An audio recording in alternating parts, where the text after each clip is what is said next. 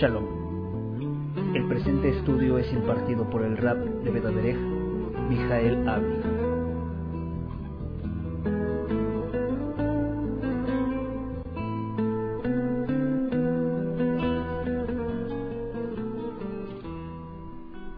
Shabbat Shalom desde la sinagoga Veda Derech, el rabino Mijael Ávila y la congregación les saludamos desde la ciudad de Cuernavaca, Morelos, México. En este día que es el día 28 de Nisan, estamos a punto de terminar un mes más. 28 de Nisan del año 5765, conforme al calendario secular establecido por el catolicismo romano 7 de mayo del año 2005. Pero el conteo del calendario hebreo hoy es el día 28 de Nisan del año 5765 después de que fue creado el hombre. En esta semana, como es tradición en nuestro pueblo, semana a semana leemos una porción especial que se titula Perashá, literalmente al español porción. Y esta perashá, desde los tiempos aún antes de nuestro amado Mesías, era un ciclo que se leía precisamente en la sinagoga. Tanto el ciclo de lectura de la Torá, lo que se le conoce como el Humash o como el Pentateuco, como el ciclo de lecturas correspondiente a los Nevim, que son a final de cuentas lecturas que deben de ser semejantes. En este día nos corresponde una lectura que se titula Kedoshim. Ustedes han escuchado la palabra Kadosh. ¿Qué significa Kadosh? ¿Y Kedoshim? Santos. Kedoshim es santos. Y vamos por favor al libro de Baikra, capítulo 19, Levítico 19, versículo 1, en el Pasuk 1, Baikra 19, 1, y dice así la Torah. Vai daber Adonai el Moshe lemor, daber el kot adad bene Israel. Beamarta alechem kedoshim, yuki kadosh Adonai. Habló a Moshe diciendo, habla a toda la congregación de los hijos de Israel y diles, ¿qué les tendría que decir? Santos seréis porque santo soy yo, Hashem, vuestro Elohim. Fíjense que esto es una declaración de alguna manera que es imperativa. Cuando el padre sale de la casa y le dice, se voltea ante su hijo y le dice, pórtate bien. Es una declaración imperativa. De tal manera que el Eterno le pide a Moshe que le dijera a nuestro pueblo, santos seréis. Ahora la pregunta es, Ajim, ¿ustedes son santos? ¿Ustedes son santos? Yo sí lo soy. ¿Ustedes son santos? Si no lo son, si no son santos es porque todavía no son hijos del Eterno. Pero todo aquel que es hijo del Eterno es santo. ¿Por qué? Porque aquel que nos tomó como padre es santo y a los que tomó como hijos los hizo santos. ¿Es el concilio del Vaticano que determina que una persona es santo? No solamente es aquel que es santo que determina quién es o qué o qué lugar o qué ciudad es santo. Así es que en este día, la voluntad del Eterno plasmada en la Esquibeya Kodesh, en las Sagradas Escrituras, déjenme decirles una cosa, debe de ser lo suficientemente práctica en nuestras vidas. ¿Lo creen o no? O sea, el libro que tenemos en nuestras manos debe de ser práctico y debe de dar como resultado que nosotros cumplamos con nuestros hechos la voluntad de aquel que nos tomó como pueblo. Ahora, si pudiéramos nosotros considerar que la escritura, a final de cuentas, es un libro que nos debería de enseñar de forma práctica la voluntad del Eterno, la pregunta es, ¿por qué no? Tenemos de forma práctica, generalizadamente, eh, el ejercitarnos en la voluntad del Eterno?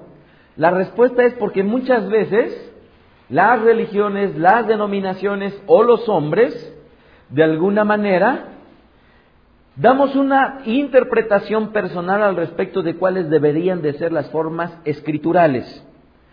Y en esta ocasión solamente basta recordar la llamada cena del Señor, cuando en muchas religiones, en lugar de que cenen la cena del Señor, la desayunan, en el mejor de los casos y en el peor de los casos es, si acaso, un tentempié. Entonces, ¿por qué estar llevando a cabo una cena del Señor en la mañana? ¿Por qué estar llevando a cabo la cena del Señor con un, con un pan con jametz en lugar de ser con un pan sin jametz? Bueno, la respuesta es porque muchas veces no consideramos lo que dice la palabra del Eterno. Y hay un nivel de interpretación de la escritura que es el más sencillo. ¿Saben cuál es el nivel de interpretación de la escritura el más sencillo? El literal. Literal. Por ello, es que en este, en este día yo voy a compartir un estudio que he titulado 45 acciones que todo santo debe de hacer. El estudio se titula entonces 45 acciones que todo santo debe de tener. Así que no nada más somos santos por tener un estatus de santos es como si de repente una persona le dice, oye, pero si lo que tú me estás dando no es limón. ¿Cómo sabe la persona que no es limón? Porque lo ve y es amarillo, porque lo ve y es redondo, parecido al limón. Pero cuando lo parte es amarillo y en lugar de tener sabor a limón, a, sabor tiene a naranja. Y entonces lo prueba y dice, no, esto no es limón. ¿Cómo sabe una persona que no es limón? Porque no está verde, porque no tiene un sabor agrio característico del limón. Así cada uno de nosotros, si es que en verdad somos santos, ¿saben cuál es la forma de demostrar nuestra santidad? A través de nuestras acciones. Esto es, yo les puedo decir aquí de frente, yo soy santo, y ustedes verme con cara de incredulidad algunos, otros verme diciendo, sí, sí, sé lo que está diciendo el rabino, pero aquí lo importante es que si yo digo que soy santo, y si en verdad lo soy, debe de corresponder mis acciones con el estatus que yo tengo de santo. Así es que cualquiera de nosotros, si somos santos, hay que demostrarlo. La pregunta es, ¿cómo demostramos nuestra santidad? Y es precisamente el objetivo de esta, de esta semanal. Pues bien, vamos a comenzar con la enseñanza. Entonces, la Perashá se titula Kedoshim, santos. Y se titula precisamente santos, esta porción, porque para denominar los títulos de las porciones, en las 54 porciones que se dividen la, las Perashot, los títulos los toman a final de cuentas del primero o del segundo pasuk. Algunas veces del primero versículo y algunas veces del segundo, a partir del cual comienza precisamente la porción semanal ahora que estamos, ahora que estamos trabajando ya en la traducción y en la corrección de las escrituras, ya vamos a tener impresa las porciones en las que se subdivide los títulos y la saliot, de tal manera que ahorita si nos, se nos dificulta saber dónde comienza Kedoshim, cuando tengamos ya la escritura impresa en nuestras manos, pues va a ser muy fácil, ¿no? Bueno, ¿cuál es, ¿cómo es como comienza esta porción? Les pido por favor que volvamos a leer el versículo 1 de Levítico. Dice, habló Hashem a Moshe diciendo, habla toda la congregación de los hijos de Israel y diles, santos seréis porque santo soy yo, Hashem vuestro Elohim. ¿Por qué debemos de ser santos? Si alguien nos encontramos en la calle y nos dice, tú debes de ser santo, ¿por qué? ¿Por qué debo de ser santo? La pregunta es, ¿por qué ustedes deben de ser santos? Porque son hijos del Eterno. O lo que es lo mismo, porque santo es el eterno. ¿Verdad? Esa es la respuesta y es muy sencilla dar una respuesta. ¿Tú eres santo? Sí. ¿Por qué debes de ser santo? Porque tu Elohim es santo. Bien, pues una vez que contestamos lo más sencillo, ahora vamos a la, la, a la segunda parte de la sencillez. ¿Cómo demostramos que somos verdaderamente santos? Y voy a enumerar a lo largo de toda esta porción 45 acciones que deben de corresponder a alguien que se dice que es santo. Miren, y digo que se dice porque quiero comentarles una cosa. Rabí Shaul, cuando escribe en el libro de Corintios, en el capítulo 6, él dice, no se junten con ninguno que llamándose hermano fuera fornicario o adúltero o idólatra, y empieza a enumerar una serie de circunstancias que caracterizan a determinado tipo de persona, y dice, con el tal ni aún coman. ¿Por qué? Porque dice Rabí Shaul algo que es muy interesante, dice, con ninguno que llamándose hermano. Esto es, si alguien se dice a sí mismo que es hijo del Eterno y por lo tanto ají, mi hermano, no debe de tener esa conducta. Y en esta ocasión, precisamente, el ejercitamiento de ser santos va a corresponder a estas acciones. Versículo 3 y es la primer acción que debe de tener toda aquella persona que es santo. Porque observen bien, dice ahí, santos serán porque santo soy yo, Hashem vuestro Elohim. Y continúa, de tal manera que las acciones que van a venir posterior a esta declaración deben de corresponder a alguien que es santo, ¿verdad? Primera acción que debe de tener aquella persona que es santo, debe de temer a sus padres. Levítico 19.3 cada uno temerá a su padre y a su madre. ¿Verdad? Si hay alguien que no teme a su padre y a su madre, no es santo. Ahora, me va a costar trabajo explicar cada una de estas partes, pero lo más importante lo voy a detallar, simple y sencillamente. Muchas veces, por el avance de la sociedad, la gente no alcanza a distinguir y muchos caen en el error. ¿Cuál error? De una vez que son padres, dicen, yo voy a ser el mejor amigo de mi hija, voy a ser el mejor amigo de mi hijo. Y la pregunta es, ¿eso es correcto? La respuesta es no. ¿Por qué? Porque antes de querer ser tú su amigo, eres tú su madre o eres tú su padre. Y la gran diferencia que tiene el amigo del padre eh, debe de ser una cosa la autoridad que debemos de estar ejerciendo sobre nuestros hijos. Y es innegable, a los padres, dice la escritura, se les debe de temer. Nada más. Dice la escritura que el principio de la sabiduría es el temor a Hashem. Pero, la, pero todavía no he definido qué es temor. ¿Verdad? ¿Verdad, Hashem? Próximamente voy a compartir acerca de lo que es el temor, para que no nos confundamos al respecto de lo que es el, concepto tal vez personal o tal vez correcto de lo que la escritura enseña como temor. Pero una característica debe de tener este temor, ¿qué? Que detrás de ello es un ejercitamiento de la autoridad de nosotros como padres hacia nuestros hijos. Si nosotros tenemos un hijo que cuando aún así que te vea enojado no te teme, aguas, porque entonces estás haciendo mal tu papel.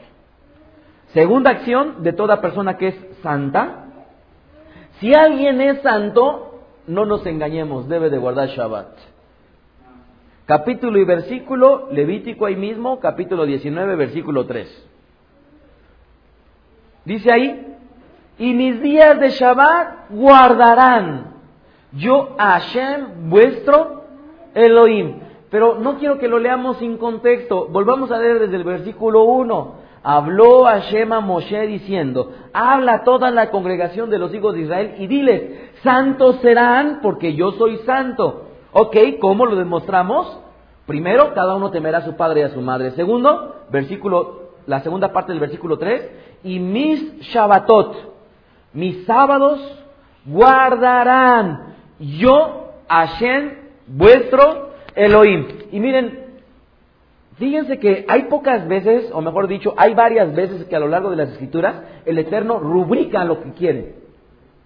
Pero debemos de poner mucha atención, porque cuando el Eterno rubrica, firma lo que quiere, es de suma importancia. Y en esta ocasión, en el verso 3, dice ahí, mis sábados guardarán yo, Hashem, vuestro Elohim. Llegan de cuenta que ahí estampó su firma. Ahí estampó su huella digital del Eterno y dijo, si ustedes son san, si yo soy santo y ustedes son santos, dos cosas van a hacer en primer lugar. Temerán a su padre y a su madre. Segunda, guardarán mis, mis días de Shabbat. Tercera acción de todo aquella persona que es santa.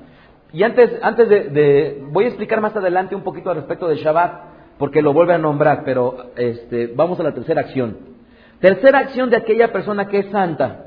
Si alguien es santo, no se debe volver a los ídolos. Versículo 4, Levítico 19, 4. No os volveréis a los ídolos. ¿Por qué ustedes creen que el Eterno dice no se volverán? Pues que alguna vez habían estado. Nuestro pueblo mientras estuvo en Misraim, estuvo de alguna manera siendo influenciado, de tal manera que cuando sale de Egipto nuestro pueblo, ahora lo que el Eterno le dice, ustedes van a andar sobre mis lineamientos y no van a volver nunca a los ídolos. Cuarta acción de toda aquella persona que es santo, si alguien es santo, no debe de hacer dioses de fundición. O sea, no nada más volverse a los ídolos, vean la última parte del verso 4, no haréis para vosotros dioses de fundición, yo Hashem vuestro Elohim. Y voy a hacer un ejemplo aquí. Miren, ustedes saben que para nuestro pueblo, y el Eterno precisamente en esta perashá lo vuelve a retomar, que una de las acciones que corresponden a todo santo es no contaminarse con animales inmundos. Bueno, pues en nuestro pueblo, obviamente, el cerdo es un animal inmundo, no determinado por Moshe, no determinado por los judíos, sino determinado en la escritura. Levítico 11 y en esta perashá más adelante en el capítulo 20. Pero nuestro pueblo en muchas ocasiones apacentaba los atos de cerdos para venderlos. La pregunta es a quién? A los goim. Y no les era prohibido tener atos de cerdos. A nuestro pueblo no le tiene prohibido el Eterno tener atos de cerdos para venderlos. No. Por supuesto. ¿Sí? Sin embargo, sin embargo, pudiéramos extrapolar este ejemplo con los ídolos. Dice el Eterno, aguas, no se vuelvan. Pero no nada más dice no se vuelvan, sino dice muy claramente, no los hagan. La pregunta es, en medio de nuestro pueblo, ¿pudiéramos tener a unas virgencitas que hicieran, a unos santitos y venderlos? No. Pero les puse yo el ejemplo de los cerdos porque es muy pertinente, porque de alguna manera se parece. Y se parece de tal manera que no nos debe de confundir. En nuestro pueblo no hay problema apacentar cerdos y venderlos a los goim. Es como cuando, cuando en la escritura dice que llegaba un animal y si un animal este, salvaje, ¿se acuerdan ustedes que lo mataba? Bueno, para nosotros ya no era propio comerlo pero en la escritura sí era válido venderlo. ¿Por qué? Porque para un goy, para un gentil, sí puede comer un animal inmundo. ¿Alguien se lo prohíbe? No. ¿Verdad? Ningún gentil puede y tiene este, prohibido comer un animal inmundo. Pero nosotros, que tenemos al Elohim de Israel y que está plasmado en su escritura, para nosotros sí está prohibido. ¿Verdad? De tal manera que entonces no nada más no volvernos a los ídolos, sino tampoco no hacerlos y venderlos. Alguna vez nos platicaba Noari de una familia que se dedicaba a ello. ¿Verdad? Judíos argentinos, pero eh, no es una práctica correcta desde el punto de vista escritural. Aquí lo dice muy claramente. Quinta acción de toda aquella persona que es santa, si alguien es santo, cuando ofrezca su sebak shelamim, su ofrenda de paz, debe de ser congruente con su ofrecimiento. Levítico 19:5. Y cuando ofrezcan sacrificio de, ofrenda de paz, Sebach Shelamim, a Hashem, ofrecerlo de tal manera que sean aceptos. Será comido el día que lo ofrezcan y al día siguiente, y lo que quedare para el tercer día será quemado en el fuego. Y si se comiere el día tercero será abominación, no será acepto, y el que lo comiere llevará su delito por cuanto profanó lo santo de Hashem, y la tal persona será cortada de su pueblo. Miren, Ajim, hermanos, hay, ¿se acuerdan ustedes? Yo he compartido varios tipos de los sacrificios que se llevaban a cabo en el Santo Templo. Uno de ellos es el Sebar Shelamim. El Sebar Shelamim, la ofrenda de paz, tiene varios usos, muchos usos tiene el Seba Shelamim, como cuál pudiera ser una bendición de parte del Eterno, que el Eterno ya te dio trabajo, Seba Shelamim. Si el Eterno ibas en la carretera y salvaste la vida, Seba Shelamim. Si el Eterno te permitió tener, este, no sé, una petición que ya le habías hecho, Seba Shelamim. Y el Seba Shelamim, la ofrenda por paz, tenía que ser tanto o en animal o en dinero. Y era un acto de agradecimiento precisamente al Eterno. De tal manera que dice el Eterno, si tú me vas a traer algo a mí, en pocas palabras, en agradecimiento, ojo, que tu agradecimiento sea sincero. Ojo, que tu alegría y tu gozo detrás de esta bendición que yo te he dado, verdaderamente me estés reconociendo. Esto es, no vayas a pensar que nada más es por tu inteligencia, por tu bonita cara, o como dice el libro de Devarim, ¿no? Que por nuestra inteligencia hicimos las riquezas, ¿verdad? No, sino que dice el Eterno que haya una congruencia cuando tú le estás dedicando un Seba Shelamim al Eterno. Sexta acción de alguien que es santo. Si alguien es santo, cuando llegue el tiempo de la siega, no recogerá todo, sino que dejará para el pobre y el extranjero. Levítico 19:9. Cuando ciegues la miel de tu tierra, no cegarás hasta el último rincón de ella, ni espigarás tu tierra cegada, y no buscarás tu viña, ni recogerás el fruto caído de tu viña, para el pobre y para el extranjero lo dejarás, yo, Hashem, vuestro Elohim. Miren, algunos de los mandamientos del Eterno tienen que ver específicamente con un lugar. Y este mandamiento en específico el Eterno lo da a nuestro pueblo cuando entre a la tierra prometida. De tal manera que esta mitzvah es obligatorio para todas las demás naciones, es otra vez, para los Loim, no.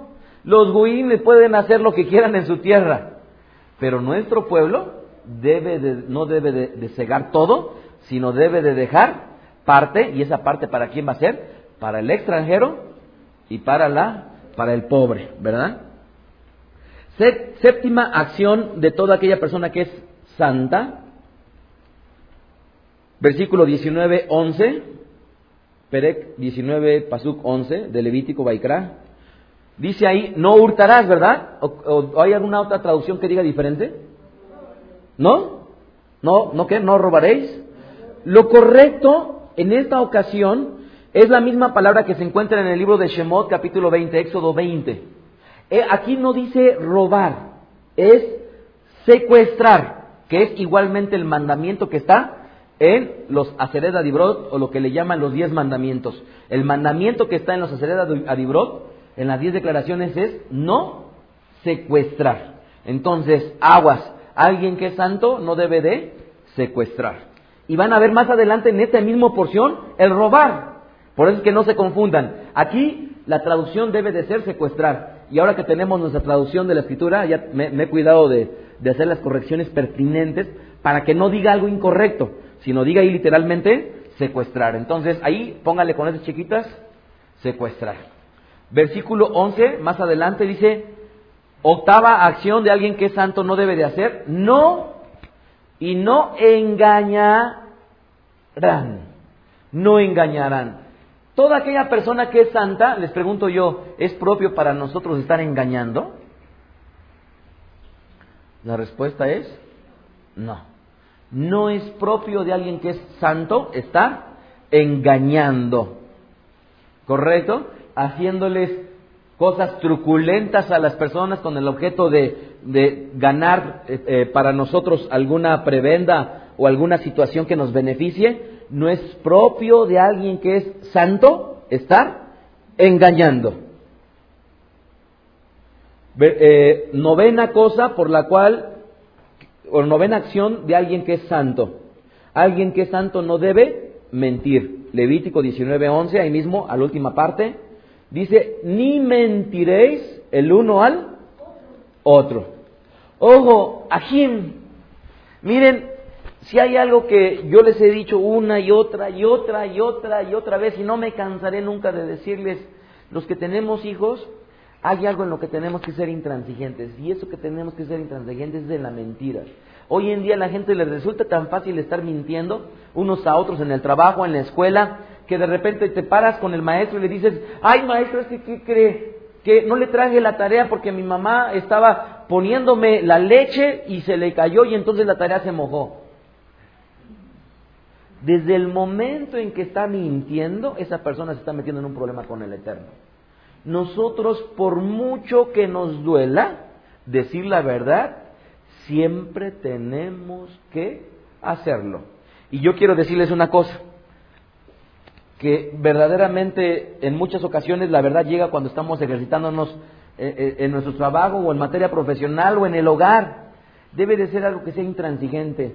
Yo les pido por favor a sus, ustedes que tienen hijos pequeños, miren, nada más denles una advertencia. A la próxima vez que te encuentre yo mintiendo y a la siguiente vez que lo encuentren mintiendo, tienen que corregirlos y tiene que ser algo que nunca deben de permitir que sus hijos estén mintiendo. ¿Por qué? Porque lo que todos debemos de aspirar es que cuando lleguen a la adolescencia nuestros hijos y nos diga, papá, es que fíjate que llegué tarde. Ah, ¿por qué llegaste tarde? Pues porque llegué tarde porque la llanta de, de, mi amigo se me ponchó en el camino. Yo sepa que la llanta efectivamente se le ponchó. Pero no venga de un historial mi hijo o mi hija de que desde pequeño me ha estado mintiendo de tal manera que cuando lleguen los momentos difíciles yo no tenga ni en quién confiar. ¿Por qué? Porque están habituados a mentir. Alguien que es santo no debe de mentir. Ahora les pregunto, ¿ustedes son santos? Ok, entonces no debemos de mentir. Otra cosa que tampoco debemos de hacer, los que somos santos, décima, si alguien es santo no debe jurar falsamente por el nombre del Eterno. Levítico 19, 12. Y no jurarán falsamente por mi nombre, profanando así el nombre de Elohim, yo, Hashem. Ahora sí que imagínense si mentimos, si tomamos, ¿cuál, cuál, cuál de los Acereda Dibrot es el no, el no jurar, no tomar el nombre del, Eterno en vano. Cuarto. ¿Y el que está equivalente cuál es? Tercero, sí, tercero. ¿Cuál es el equivalente? ¿Eh? No. Ah, bueno. ¿Cuál es? A ver, vamos a repetirlo. El sexto. No matarás. Ajá. No hurtarás o no robarás, ¿verdad?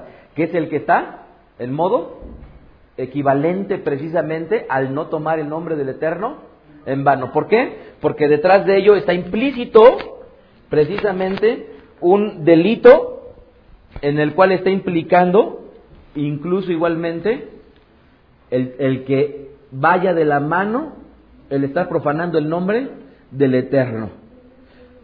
Décimo primera, décimo primera. Si alguien es santo, no debe de oprimir a su prójimo. Levítico 19:13. No oprimirás a tu prójimo. O lo que es lo mismo, no lo dañarás, no lo lastimarás o no lo estarás perjudicando constantemente de tal manera hasta que llegues, hasta que esta persona, tu prójimo, pueda sufrir por causa de la presión que tú estás ejerciendo sobre él este, décimo segunda, si alguien es santo, no debe de robar. Ahí sí lo vemos. 19.13. A, a la mitad del 19.13. Ni le roba, ahí sí es robar. ¿Correcto? Es tomar algo que no te pertenece. Y Ajim, el tomar un peso o el tomar 50 pesos es delito. ¿Sí estamos de acuerdo? Si viniéramos a la Beta Agneset y de repente viéramos un dulce mal parado, a ver niños, si viniéramos a la Beta Agneset y viéramos un dulce mal parado y no es suyo, nunca podrían decir, ah, ¿verdad? ¿Por qué? Porque al final de cuentas es tomar algo que no es nuestro. Decimotercera acción de alguien que es santo si alguien es santo no debe, no debe retener el salario del jornalero. Levítico 19.3. No retendrás el salario del jornalero en tu casa hasta la mañana. Fíjense que a pesar de que yo tengo profesionalmente gente que tengo bajo mis órdenes, pues obviamente no depende de mí el estarles pagando. Pero yo una vez la experimenté y ¿saben con quién la experimenté? Nada más y nada menos que con mi suegra. Ella trabajaba con nosotros en la librería que teníamos.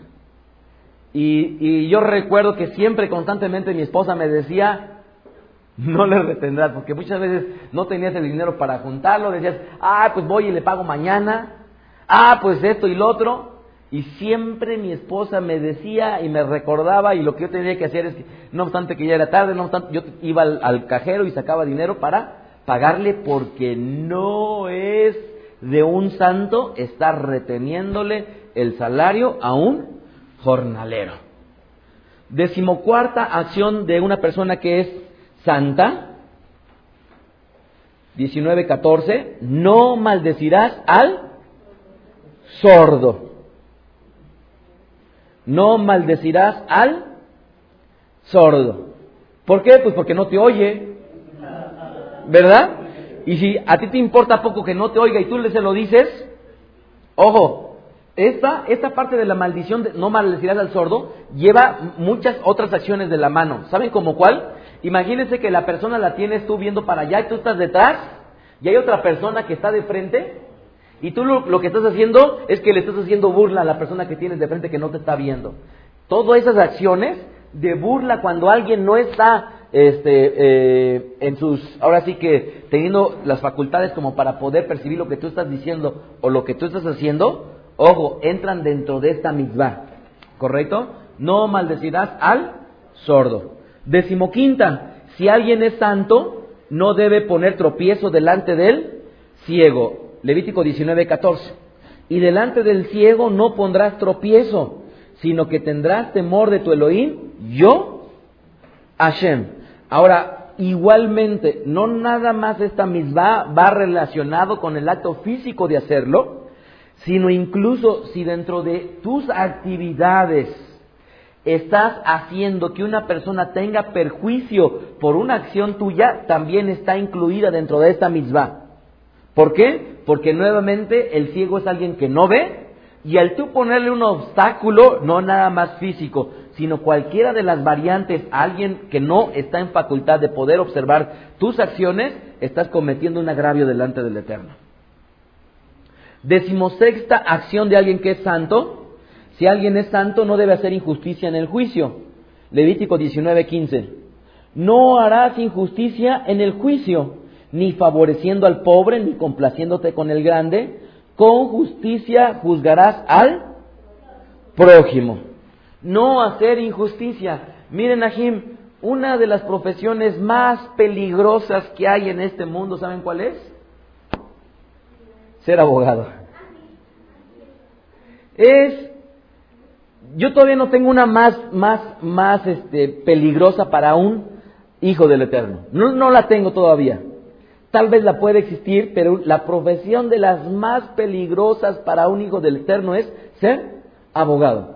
¿Por qué? Porque las prácticas que se llevan a cabo en un sistema como el mexicano, en muchos de los casos, obligan a que las personas vayan en contra de la justicia. Y no, no es imposible ser abogado, no. ¿Por qué? Porque mientras existan las instancias o los artículos o las leyes que amparen determinada acción, no se va a estar incurriendo en una falta. Malo es cuando se está pidiendo que el defendido o mienta o, o, diga, todo ese tipo de circunstancias acarrean maldición sobre las personas. ¿Por qué? Porque alguien que es santo no debe de hacer injusticia. Decimoséptima acción de alguien que es santo. Ese no, no les va a gustar. O no nos va a gustar. 16, Levítico 19, 16, no andarás chismeando entre tu pueblo. La palabra en el hebreo chisme no nada más es regilut. Hay cuando menos tres versículos que aluden al chisme, perdón, tres vocablos hebreos que aluden al chisme. Pero concretamente estar chismeando es hasta estar diciendo cosas de los otros. ¿Estamos de acuerdo? En eso se resume en gran medida el chisme. Y obviamente tiene que, para estar diciendo de otros, tiene que haber una persona que escuche, ¿verdad? Entonces, alguien que es santo no debe de andar chismeando. Y en nuestro pueblo hay toda una reglamentación al respecto de la Shonara y del Regilut, y son reglas muy claras. Yo les pido por favor que ustedes vayan a, la Perashat Azria y Metzora, y en los años anteriores hemos puesto algunas de las reglas que claramente establece la Torah con respecto al chisme y a la Shonara, a la mala lengua. Bien, decimoctava, 19-16, la última parte. Si alguien es santo, no debe atentar contra la vida de su prójimo. No atentarás contra la vida de tu prójimo, yo, Hashem. No es de santos estarlo haciendo. Decimonovena, 19-17 de Levítico, de Baikra. Si alguien es santo, no debe de aborrecer a su hermano en su corazón. No aborrecerás a tu hermano en tu corazón. Ojo, nada más tengo que hacer una aclaración. Aquí no está hablando del prójimo, no, está hablando del ah, del hermano. Y son dos situaciones que de alguna manera parecen similares, pero son distintas. ¿Estamos de acuerdo? ¿Sí? Tan es así que el mismo eh, David, él clamaba precisamente por sus enemigos, ¿verdad? Por los que lo aborrecían. Entonces, Dice Rabbi Shaul en el Brihadashá, en el pacto renovado, dice, en la medida de lo posible, está en paz con todos. Ojo, alguien que es hijo no necesariamente tiene garantizado estar bien con todos. No, no. Alguien que es hijo y máxime si habla de aquel que lo tomó, es bastante probable que como lo ha establecido Yeshua Mashiach, tendremos problemas y tendremos disputas. Ojo, pero dice Rabbi Shaul, en cuanto dependa de ti, estad en paz con todos. Entonces, mucho cuidado porque aquí en particular es el aborrecimiento sobre su hermano, sobre su ah, sobre su hermano en su corazón. Eh, vigésimo, vigésima acción en la cual un hijo del Eterno que es santo debe de estar haciendo si alguien es santo, razonará con su prójimo. 19, 17. Eh, a la mitad del versículo. Razonarás con tu prójimo. ¿Qué quiere decir razonarás? Dialogarás, platicarás, tratarás de establecer precisamente la razón, la lógica, la justicia que medie detrás de una problemática específica. Vigésimo primera acción de alguien que es santo, versículo 17, ahí mismo, para que no participes de su pecado. ¿Esto qué quiere decir? Si alguien es santo, no participará, no participará del pecado de su prójimo. Por eso es que nuevamente recordamos lo que dice Rabí Shaul. No os juntéis que ninguno, que llamándose hermano, y todavía dice, porque no estoy hablando de los que están afuera, porque si en tal caso sería necesario salir del mundo, ¿verdad? Sino la prohibición es con aquellos que siendo hermanos, están cometiendo actos deshonestos conforme a la escritura. Entonces, la vigésimo primera es alguien que es santo, no debe de participar en el pecado del otro. Vigésimo segunda, acción de alguien que es santo, no se vengará, 19, 18. Ahí dice muy claramente, no te vengarás, no te vengarás, aunque muchas veces humanamente hay tentación de venganza, nunca debemos de sucumbir al hecho de estar queriéndonos vengar de las personas. Es algo que no es propio de alguien que es santo. Vigésimo tercera acción de alguien que es santo, 19, 18, ni guardarás rencor a los hijos de tu pueblo. Otra acción que no corresponde a alguien que es santo, guardar rencor a aquellos que pertenecen a nuestro mismo pueblo. Fíjense bien, esta parte es eh, vigésimo cuarta acción de alguien que es santo. Si alguien es santo, amará a su prójimo como a sí mismo. 19, 18. Sino amarás a tu prójimo como a ti mismo, yo, Hashem. Ojo, la palabra prójimo viene también del hebreo Ra, que es a quien ve. Esto es, no es mi prójimo aquellos que viven en África, mi prójimo es aquella persona que yo veo. Y contrario a lo que el cristianismo muchas veces ha enseñado, que era un mandamiento que Yeshua trajo y que era un mandamiento nuevo, erran ignorando la escritura y el poder del Eterno, porque de ninguna manera Yeshua enseñó un mandamiento que no estuviera en la escritura. Al contrario, ¿qué dijo él?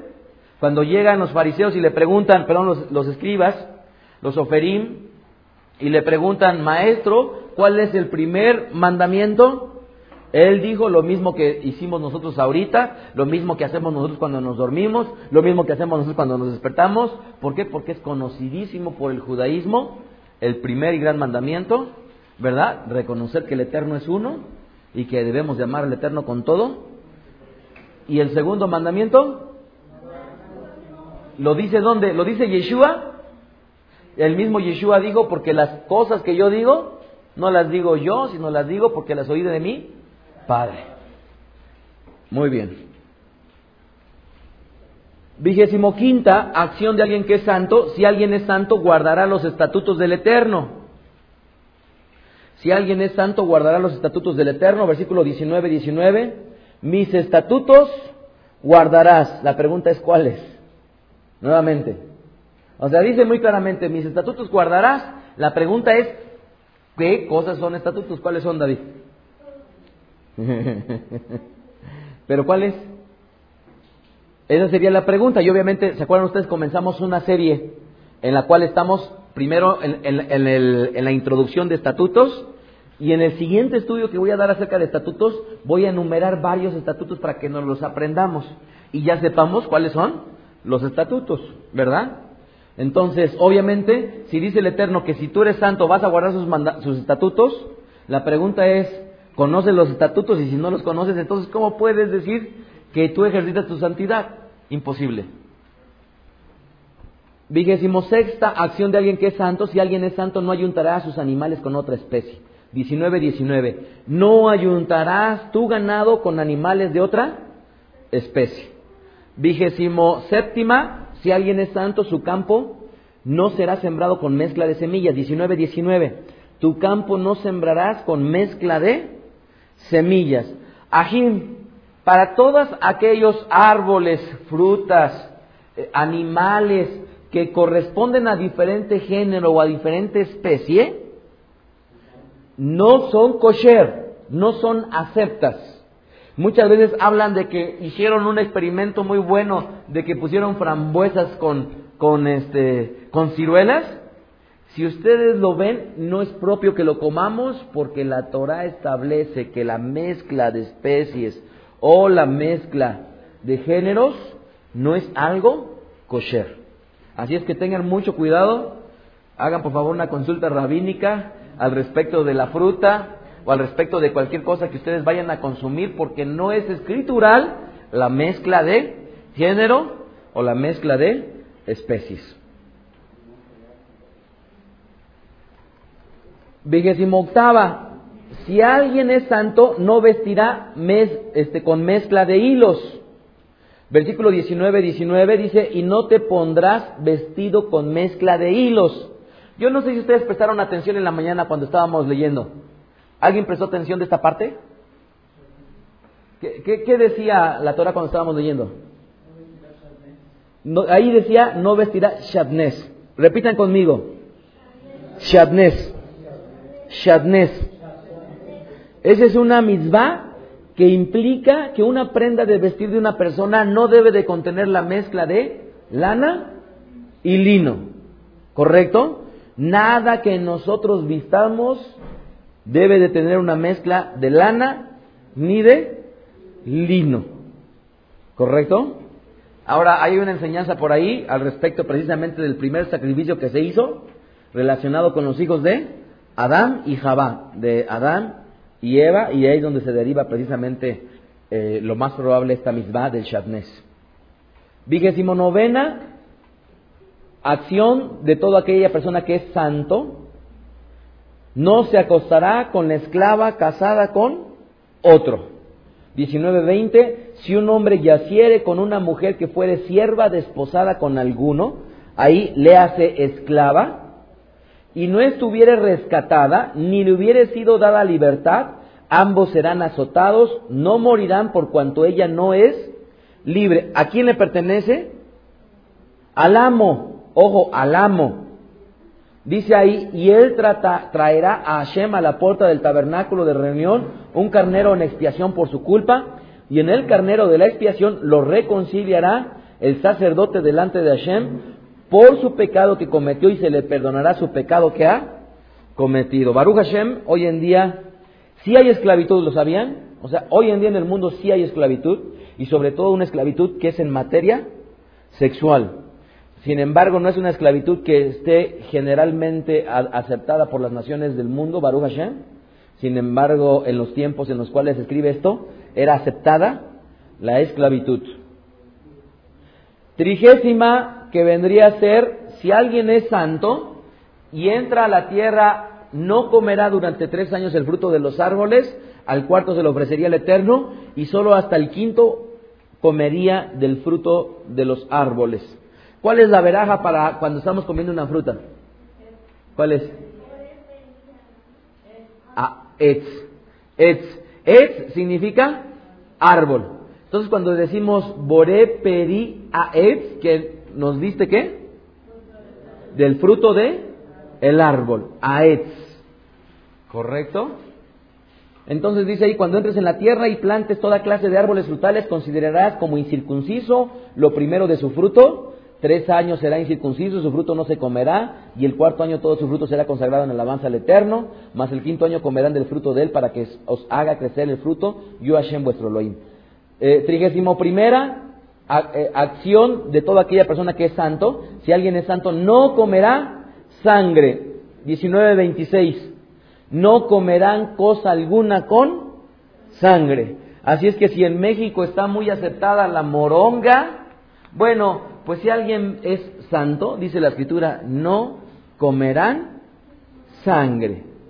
¿Está sujeto a voluntad del hombre? No. El Eterno dice que si alguien es santo no debe de comer nunca sangre. ¿Así lo dice la escritura o no? ¿Sí o no?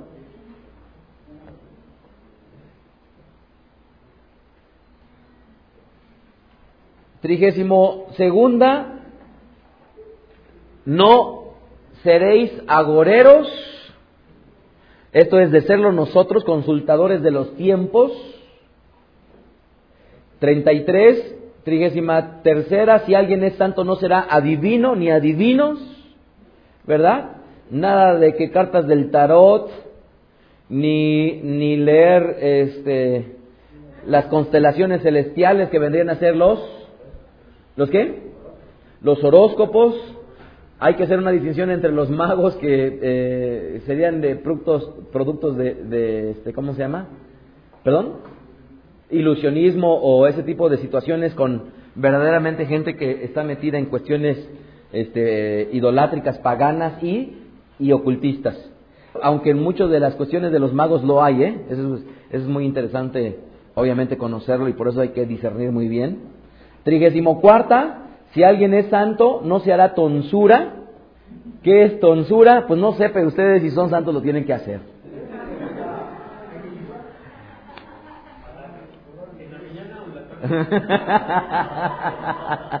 Antes o después de lavarse las manos. Tonsura era un tipo de corte de cabello que practicaban precisamente las naciones paganas. Hagan de cuenta que era muy parecido a una boinita, Sí, hagan de cuenta que le decían, llegaban con el de la, de la peluquería y le decían, hágamela por favor de, ¿de qué? De jicarita, ¿no? De jicarita. Le ponían la jicarita y le cortaban el cabello, que eran prácticas precisamente de los sacerdotes paganos que se tenían en aquel tiempo, y por eso el Eterno habla, dice, no, no se hagan tonsura. De ahí, de esta, de esta mitzvah, es donde deriva precisamente el judaísmo tradicional, eh, la mitzvah, sobre todo dentro de la, dentro de la corriente askenazi, de ahí es donde se derivan los peyes, ¿verdad? Lo que vendrían a ser esos cairelitos que ustedes ven, ¿verdad? En, en, los, en los varones, los cuales inclusive se los hacen, este, ¿cómo se llama? Como cairelitos.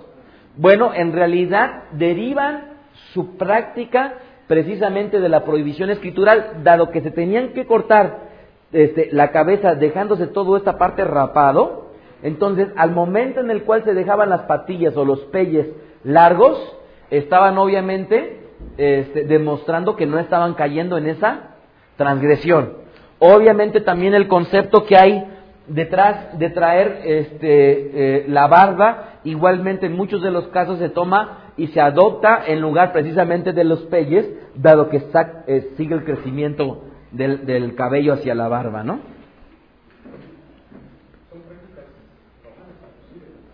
¿Perdón? Inclusive. Sin, sin duda, sin duda. Se ponen su... Bien, versículo, este, perdón, trigésima quinta, acción de toda aquella persona que es santo, no debe dañar la punta de la barba como los pueblos paganos a su alrededor. 19.27 al final, ni dañaréis la punta de vuestra barba. Ojo, parte de las prácticas igualmente paganas, sobre todo relacionadas con las muertes, implicaban que cuando una persona tenía la barba, se hacía cortes precisamente en las puntas de la barba, haciendo ya desproporcional precisamente la barba. En nuestro pueblo, de esta misma, también se deriva que los hombres se dejan precisamente crecer la barba con el concepto precisamente de no estarse dañando la punta con andársela cortando, ¿verdad? De ahí que en el judaísmo tradicional, pues ustedes pueden ver a varones con una barba realmente de algunos años, ¿no? No compartimos el concepto de, que el hecho de rasurársela está implicando transgredir a esta, a esta misma. Trigésimo séptima acción de alguien que es santo, no se hará tatuajes. Levítico 19, 28. A ver, por favor, Levítico 19, 28. ¿Qué dice ahí? Ni imprimiréis en ustedes señal alguna. ¿Quién lo firma? Yo, Hashem. Los tatuajes en la antigüedad han tenido muchos usos y uno de los usos es precisamente la implicación pagana, idolátrica al respecto de congraciarse con algún ídolo pagano, algún dios pagano, pero igualmente también tenía que ver con aquella gente que tenía un estatus de esclavitud.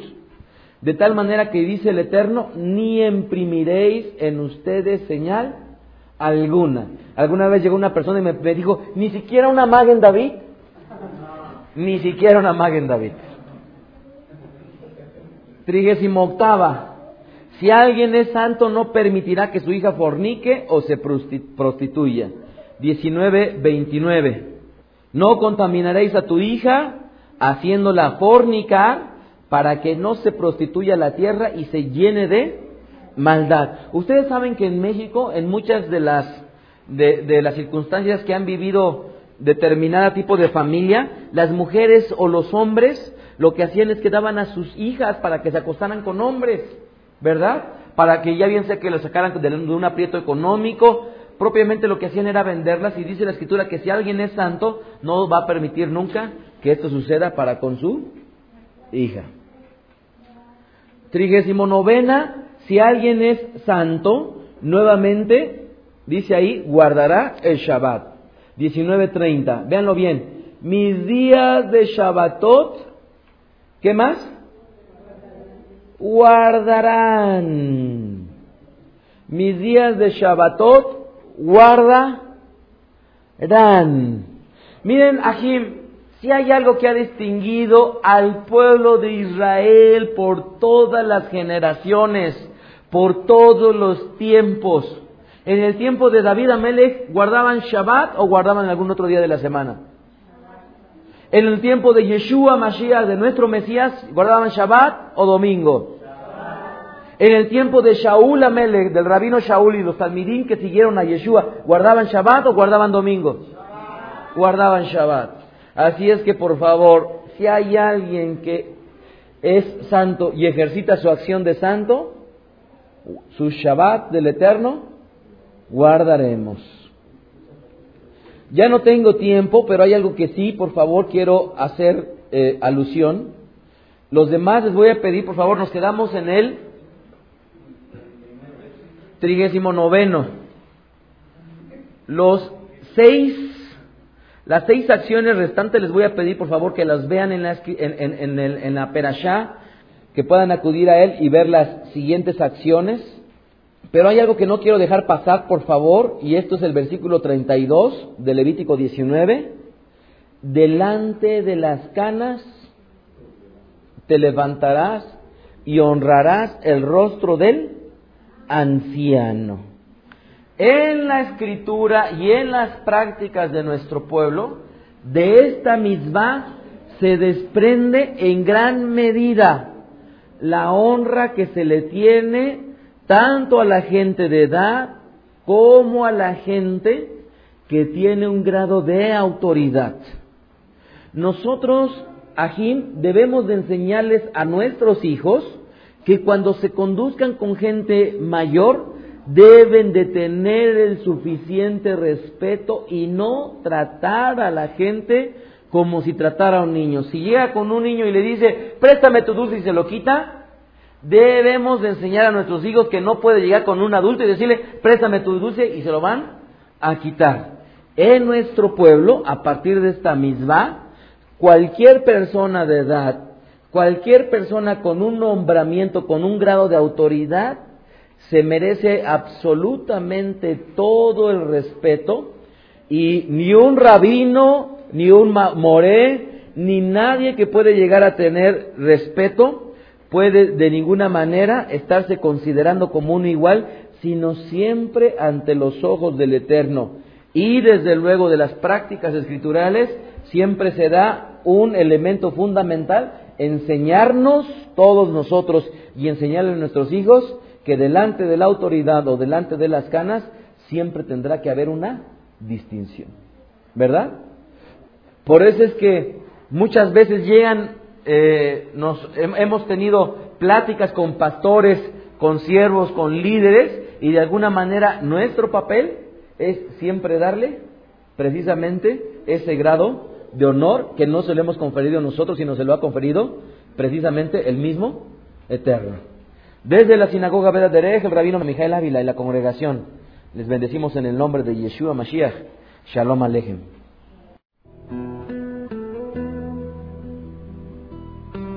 Escuchaste a Rab Mijael Ávila. Recuerda que puedes descargar sus podcasts de manera gratuita en el sitio vedaderej.com, ibox.com o iTunes. Síguenos en Twitter, arroba vedaderej, y en Facebook, facebook.com diagonal vedaderej y facebook.com diagonal mijael.ávila. Si estás interesado en adquirir alguna otra conferencia, escríbenos al correo mijael.cruz arroba